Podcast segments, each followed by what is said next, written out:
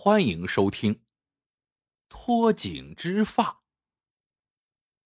明朝万历年间，督察院周大人府上发生了一件怪事那天，周大人刚下朝回府，突然听得院中乱成一团。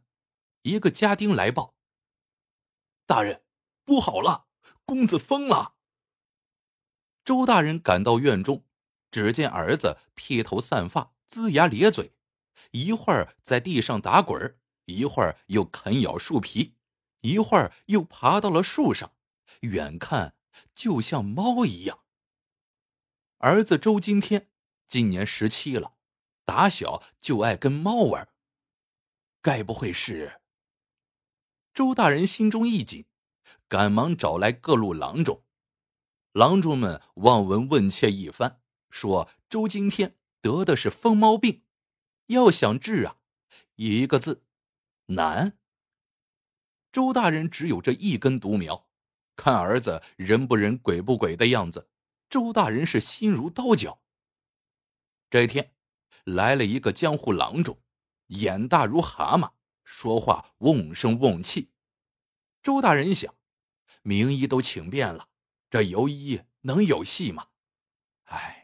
得了，死马当活马医吧。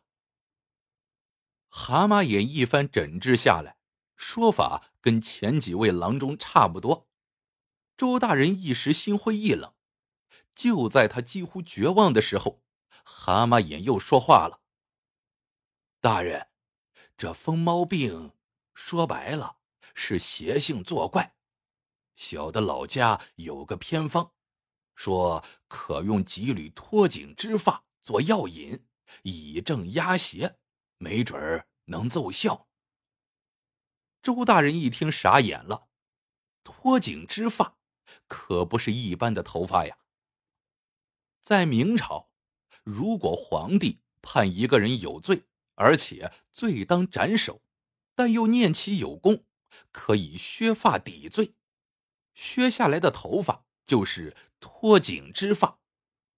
在民间，人们相信正能压邪，而削发抵罪的必须是忠臣义士，所以这用脱颈之发做药引治邪病的偏方，周大人也不是第一次听说。可问题来了，这脱颈之发哪儿弄去啊？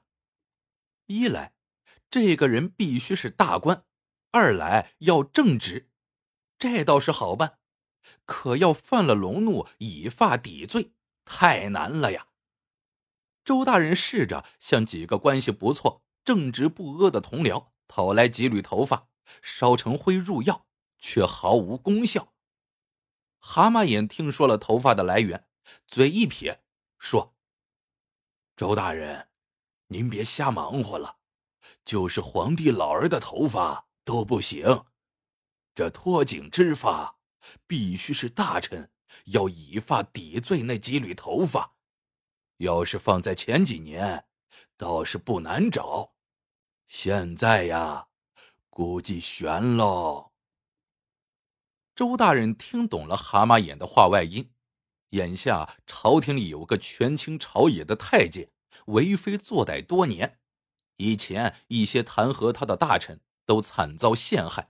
有的削发抵罪，有的受迫害致死。多年过去了，当初被削发的官员皆已离世，而今的官员都变得世故油滑，成了轻易不作声的哑巴官。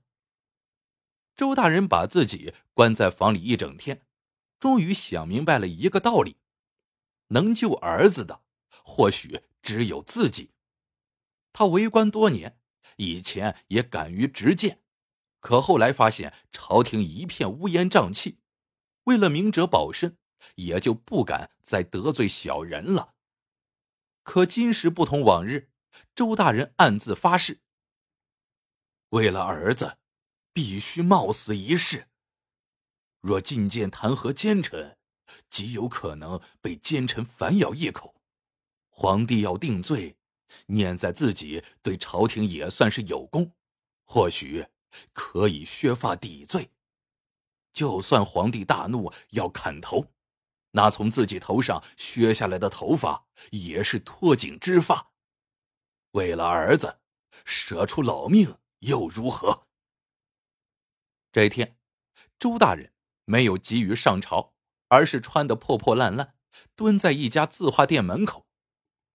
字画店一开门，他赶紧闪了进去，这儿看看，那儿瞅瞅，最后目光落在了一幅山水画上。说实话。那幅画画工低劣，山不像山，水不似水，与名人字画一比，简直是不堪入目。偏偏周大人看上了，说要买下这画。店主一皱眉头，仔细打量了周大人一番，摇摇头说不卖。周大人微微一笑，说：“自己人，我与作画之人相识。”店主笑而不语。收下银子，把画给了他。周大人上朝之后，扑通一声跪倒在朝廷之上，说自己耽误上朝，罪不当赦。皇帝问何原因，周大人从袖子里抽出一幅画，说自己从字画店经过，被一幅名画迷住了，有心想买下，但无奈画作名贵，自己回府拿钱，又向邻居借了不少。凑足五百两银子才买了下来，自己十几年的俸禄全都搭进去了。皇帝一听来了精神，哦，快让朕看看是什么字画，让爱卿拔不动步了。打开画作一看，皇帝差点笑了，这哪叫画呀？画中的风景全是败笔。就算是小书童也能画的比这幅画要强啊！皇帝问：“爱卿，这幅画竟要五百两？依朕看，画者的水平实在是太过稀松平常，连五文钱都不值啊！”周大人说：“臣绝不敢犯欺君之罪。如果皇上不相信。”可以派人去那家店查问。皇帝问：“这是哪位大家的画作呀？”周大人说：“是司礼监太监画的。”一时间，朝上顿起波澜，人们议论纷纷。其实啊，大家都心知肚明，这叫雅贿。打个比方啊，如果张三。求李四办事，他不会直接送钱。李四呢，画一幅画卖给字画店，张三再以极高的价格买下，然后再送还给李四，而字画店把钱与李四分赃。其实啊，他们是一根绳上的蚂蚱。皇帝已露出不悦的面容，但还是说：“朕会按理查办的。”话虽如此，几天过去了，朝廷依然风平浪静。看来这事儿又一次大事化小，小事化了了。周今天的状况越来越差，茶不思饭不想，唯独喜欢吃生鱼。把鱼递到他面前，他连鱼鳞都不去，直接活吞进肚里，俨然变成了两条腿的猫了。周大人见了。心想：若再不趁热打铁，扳倒奸臣，拿到脱颈之发，儿子保不齐就……周大人明白，要想让皇帝把心腹查办，必须下剂猛药。于是，他暗地里安排了线人，几经探查，终于探得太监的谋逆之罪。现在是万事俱备，只欠东风。没过多久，周大人听说皇帝要外出祭祀，大喜过望。他找到了一位养鸽人，训练了一只白鸽。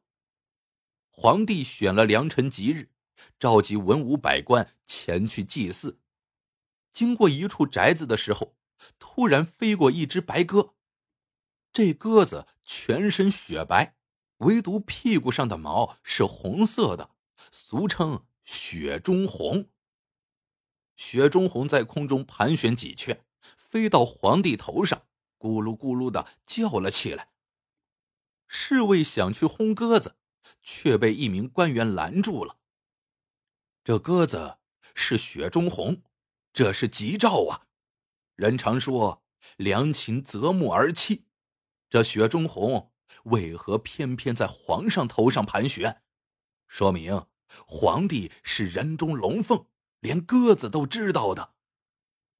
皇帝听了马屁，很是受用，叹道：“爱卿果然是博学多才，这雪中红甚是有趣。”周大人趁机道：“这雪中红喜欢美玉，据说见了美玉就不肯离开。”刚说完，雪中红飞进了一处宅子，那宅子看起来并不起眼。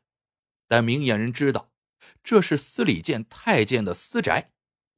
雪中红飞进屋中，是不是说明屋里有宝玉呢？皇帝来了兴致，让朕看看里面是不是有美玉。皇帝带众人进去，见雪中红落在桌子上，旁边果然有个玉像。走近了，众人都傻眼了。因为这玉像竟然是行石，行石是鸭尾兽的一种，皇宫的墙瓦上才能有啊！皇帝大怒：“这是谁的宅子，竟敢用行石？”众官员都知道司礼监太监是皇帝身边的红人，便说：“虽然宅子是太监的，但行时。”落在屋檐上才是鸭尾兽，在屋里摆放则不算太大的冒犯。皇帝收敛了一下怒容，周大人此时站了出来。皇上，雪中红喜欢美玉，皇上身上也佩戴了美玉，而鸽子竟不理皇上而飞到了桌子上，这说明这玉行石。是狱中极品呢。听完这话，皇帝更生气了。太监平时收点好处也就罢了，贪的宝贝竟盖过了皇帝。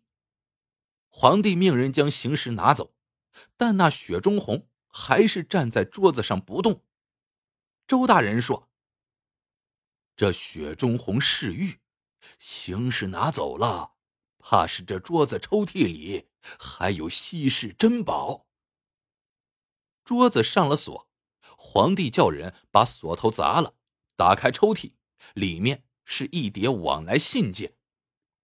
里边的内容竟是太监与几位高官勾结谋反的内容。周大人道：“皇上，微臣该死，司礼监太监与人合谋。”结党营私之事，微臣早有调查，但无奈太监身边爪牙众多，臣怕打草惊蛇，所以才出此下策。结党谋反是大罪，而知情不报也是重罪。皇帝把太监流放，本来也想治周大人失察。但想到太监也是依附皇权作奸犯科，能设巧计除奸已是不易，便下旨削去周大人的几缕头发，以发带头，结了案子。朝中奸臣被铲除，消息一传出，大快人心。周大人来不及高兴，举着被削下的头发，一路小跑赶回府中。一进门，不禁愣住了。儿子正陪蛤蟆眼喝茶呢。周大人问道：“我儿的病？”周今天笑了：“父亲，这次是我们欺骗了您，装成患了怪病，编造一个药引，进而让您进谏铲除奸臣。这件事，我知道父亲一直想做，就是顾虑家中老小，才选择明哲保身。”眼看奸臣一日不铲除，百姓就无一日安生。无奈之下，我们就出此一计，望父亲大人切莫怪罪。蛤蟆眼也说：“周大人，原谅我们出此下策。不过您看，朝廷虽噤若寒蝉，但是只要有一人带头摇旗呐喊，铲除奸臣，大家一定会一呼百应的。”周大人听完之后，非但没有生气，相反还有些自责。他将这缕脱颈之发细心收藏起来，时刻提醒自己：为官清正，切莫助纣为虐。故事到这里就结束了。喜欢的朋友们，记得点赞、评论、收藏。感谢您的收听，我们下个故事见。